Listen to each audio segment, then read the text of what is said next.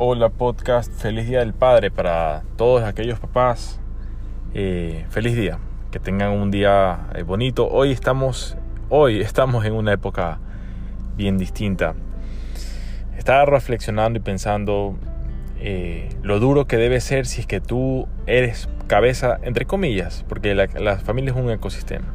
Pero si tú eres, entre comillas, cabeza de familia, o sea, tienes el rol de que tú debes conseguir en esta situación económica difícil, eh, creo que sentir miedo es normal.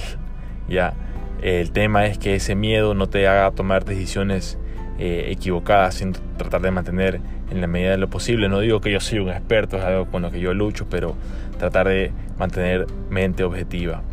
Ya, y ver qué cosas están allí, pero tal vez no las has observado, qué oportunidades eh, puedes darte cuenta que están ahí, solamente que hay que hacer la conexión. Bien, con eso, eh, feliz día del padre. Eh, yo no soy papá todavía, pero, eh, pero reflexiona en este momento sobre lo que tiene que significar sacar adelante tu familia. Y tú lo tienes, o sea, en realidad, tú estás aquí luego de muchísimas generaciones que han enfrentado muchísimas cosas y seguimos aquí y esa es la resiliencia. La resiliencia es un mensaje importantísimo. Entonces, eh, son épocas difíciles, eh, pero estoy seguro que nos han servido también para fortalecernos y consolidarnos. Que tengas un buen día del Padre.